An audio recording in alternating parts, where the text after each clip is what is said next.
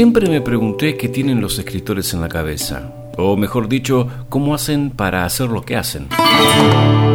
¿Cómo piensan? ¿Cómo puede ser que hablen de la libertad estando en prisión, que escriban historias de amor en plena guerra, que escriban sobre la vida cuando la muerte los acecha?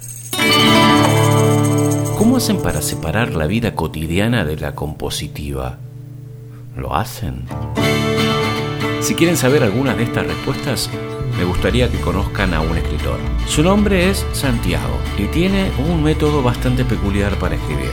Usa los recuerdos de sus exparejas como motores de creación. Por supuesto, este es un podcast autorizado por Santiago. Es más, el título lo pensó él. Se va a llamar Yo soy yo, pero no soy mío. Nunca confíes demasiado en tus recuerdos. ¿Querés saber lo que tiene Santiago en la cabeza? Escucha este podcast. Seguro te vas a sorprender.